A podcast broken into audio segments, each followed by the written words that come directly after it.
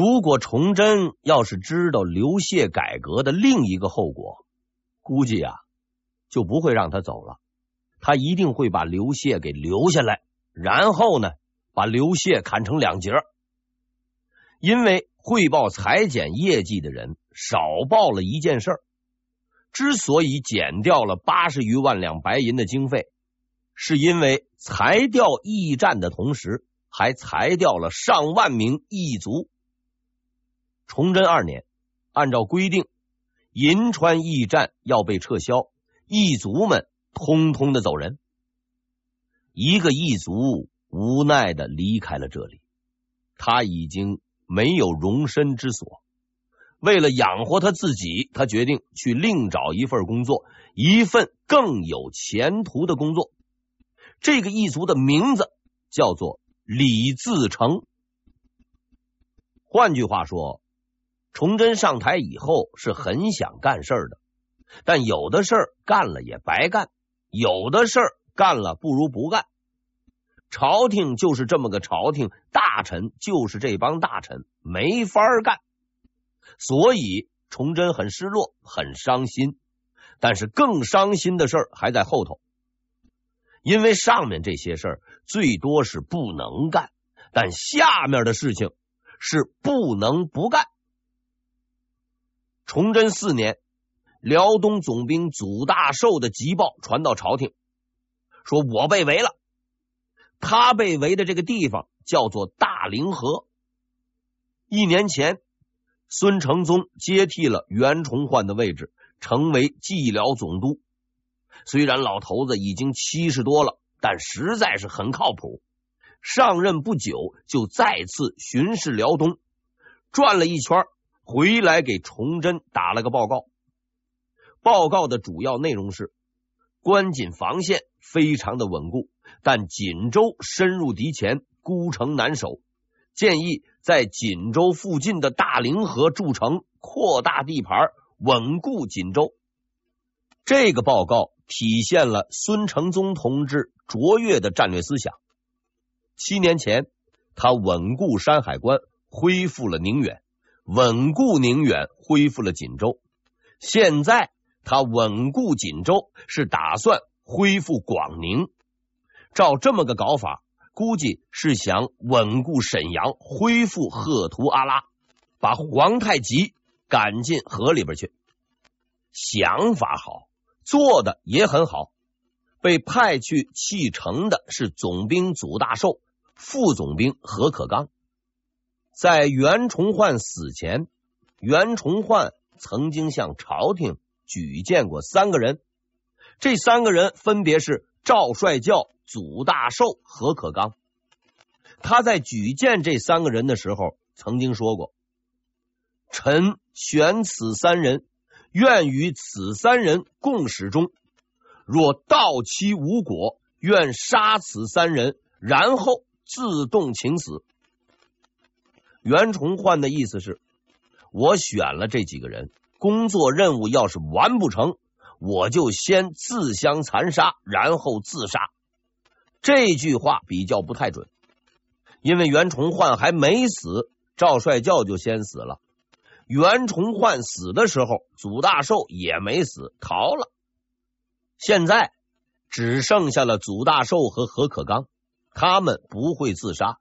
却将兑现这个诺言的最后一部分，自相残杀。带了一万多人，祖大寿跟何可刚去大凌河砌砖头了。砌到一半的时候，皇太极来了。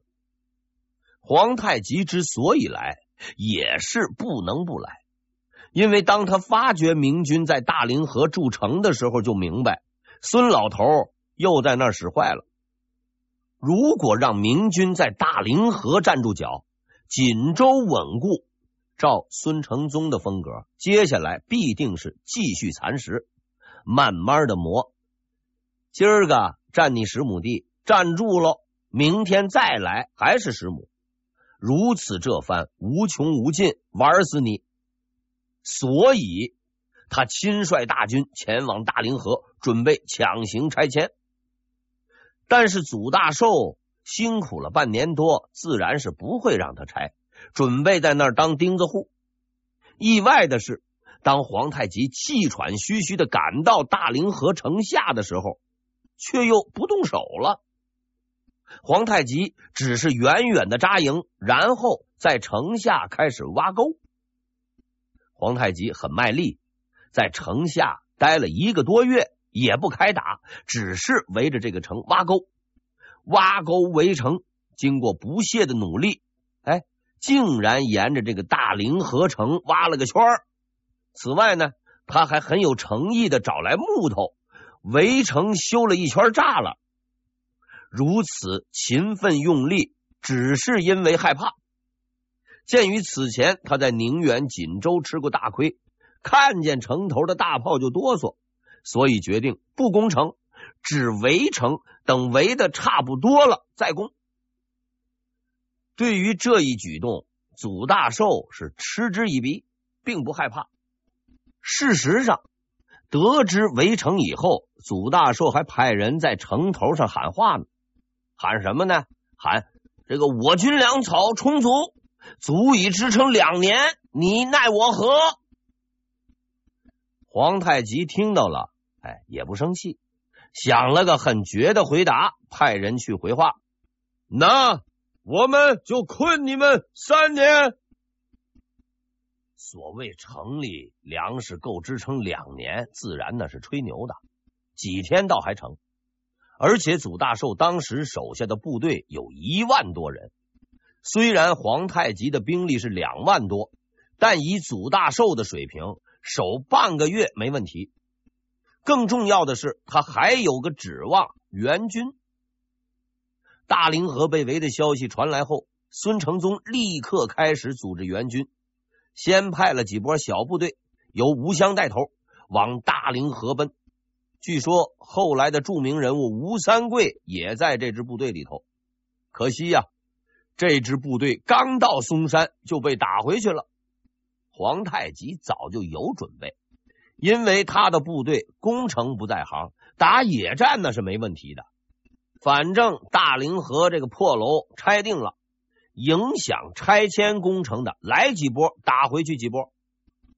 孙承宗也很硬，这个楼我还就修定了，就是用人挤也要挤进去。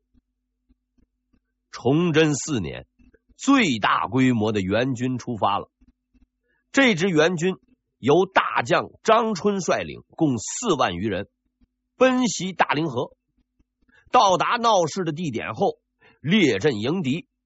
大客户上门，这个皇太极那是亲自迎接。到了阵前一看，傻眼了。统帅张春是个不怎么出名却有点水平的人，他千里迢迢的赶到了大凌河。摆出却是防守的阵势，收缩兵力，广建营寨，然后架起大炮，等待着皇太极来打。因为就双方军事实力而言，跟皇太极玩骑兵对砍，基本上那就是等于自杀。摆好了阵势，架上大炮，还能打个几天？这是个极为英明的抉择，可惜还不够。战斗开始。皇太极派出精锐的骑兵，以左右对进战术攻击张春军队的两翼。张春同志很有水平，阵势摆得很好，大炮打得很准。几轮下来，后金军队损失惨重。在战场上，只靠英明领导是不够的，决定战争胜负的还有实力。进攻失败以后，皇太极拿出了他的实力。大炮，由于之前被大炮打得太惨，哎，吃一堑长一智。皇太极决定开发新技术，也造大炮。经过刻苦的偷学，后金军造出了自己的大炮，共三十门。虽说这个质量如何不能保证，至少能响。所以，当巨大的轰鸣声从后金军队中传出的时候，张春竟然产生了错觉。认为是自己这边的大炮炸膛了，还派人去查，但残酷的事实告诉他，敌人已经马刀换炮了。无论如何呢，都要顶住啊！张春亲自上阵督战，希望稳住阵脚。这个愿望落空了。为保证此战必胜，张春来的时候还带上了一员猛将吴襄。按照原先的想法，吴将军是本地人，跟皇太极也打了不少仗，熟悉情况，肯定有大用处。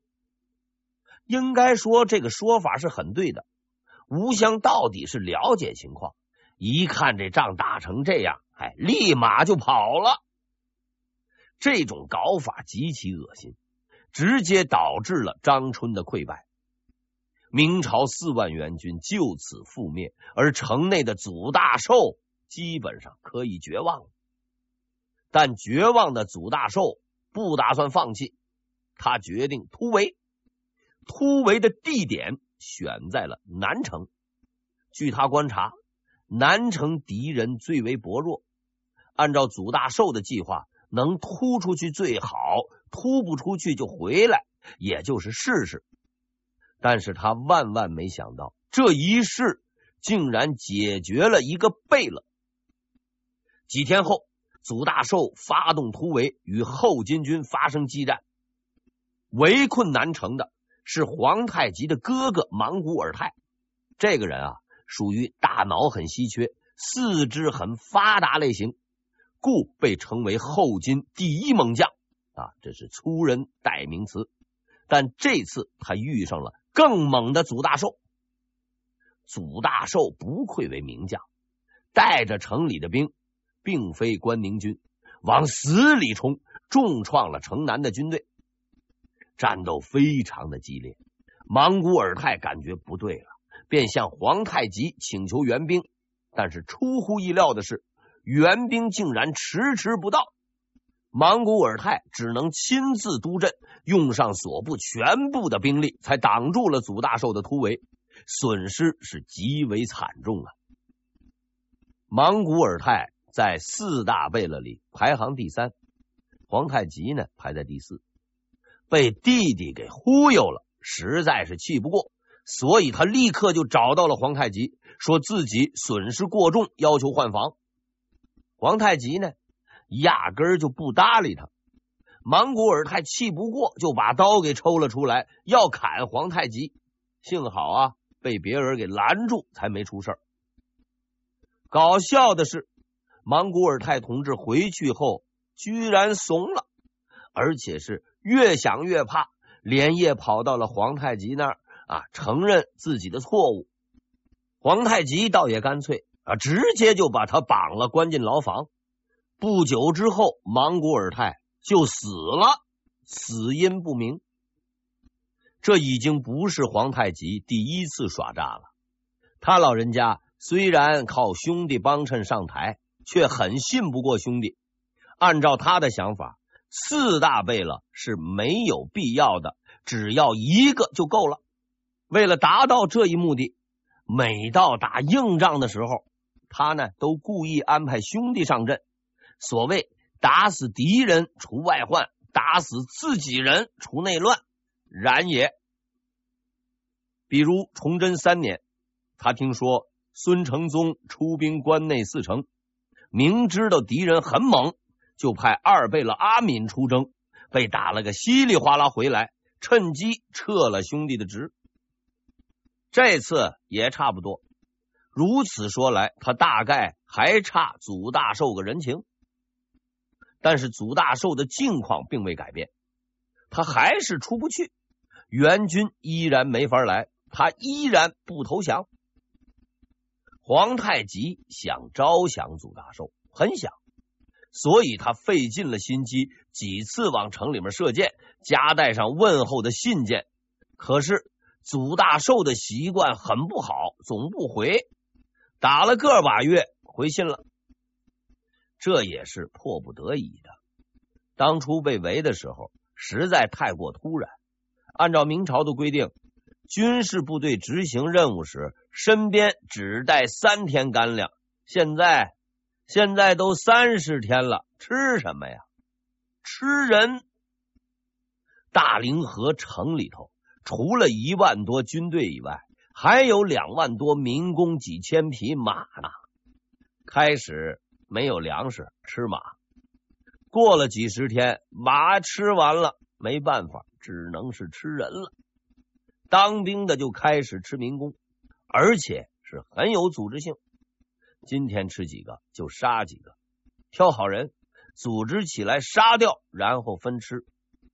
杀掉的人除了肉以外，连骨头都没剩，收起来当柴火烧，用人骨烤人肉，真正是物尽其用。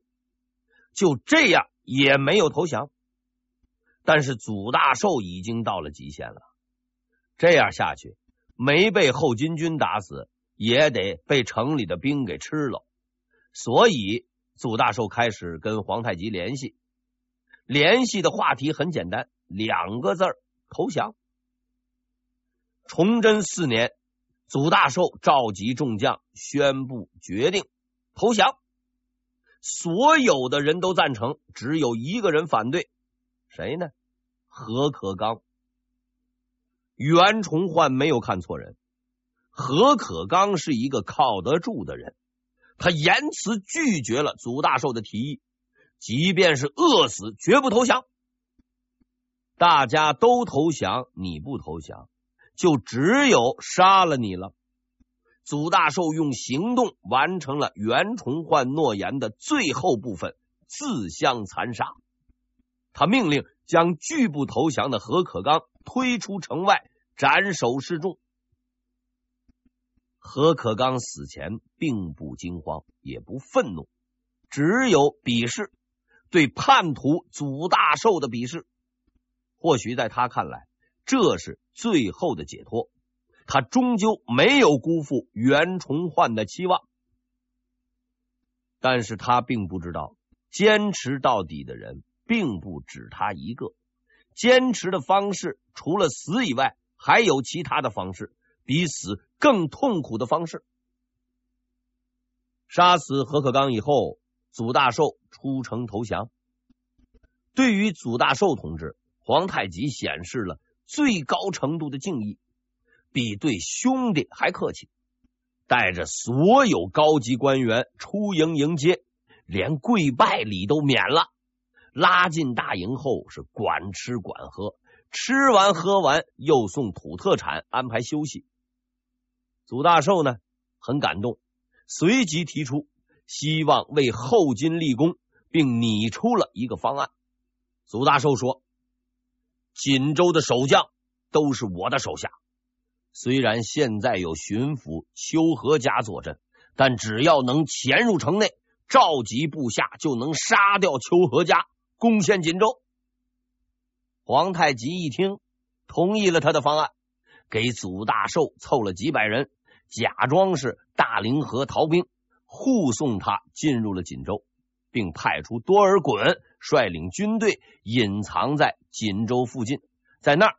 等待着祖大寿的信号，信号是炮声。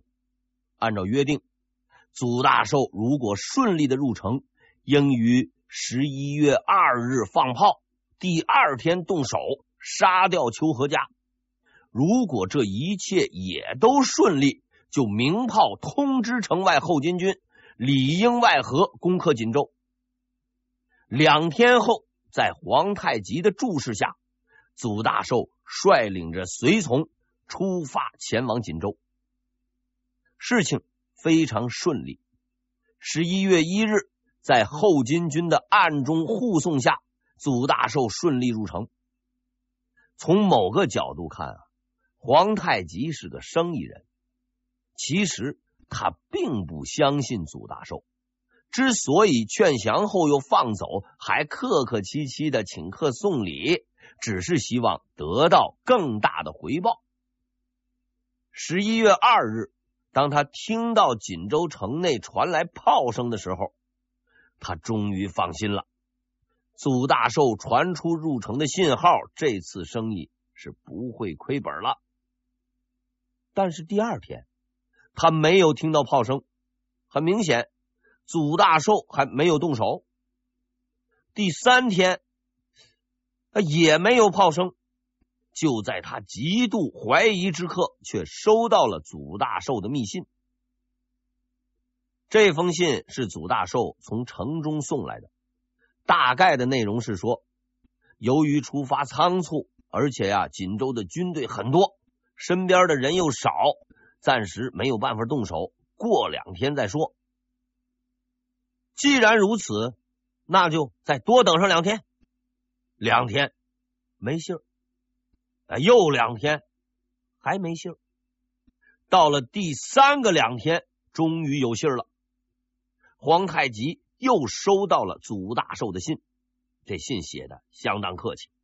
首先感谢皇太极同志的耐心等待，然后诉苦说锦州城内布防森严，难以动手，希望皇太极你呀在那儿继续再等着，估计到了来年这个事儿就能办成了。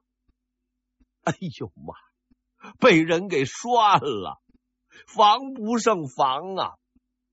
其实从一开始，祖大寿就没打算投降。堂堂的大明总兵怎么能投降呢？但是不投降就冲不出包围圈，所以他决定投个降，先出去。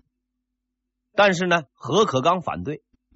此时，祖大寿有两种选择：第一，当着大家告诉何可刚。我们不是投降，是忽悠皇太极的。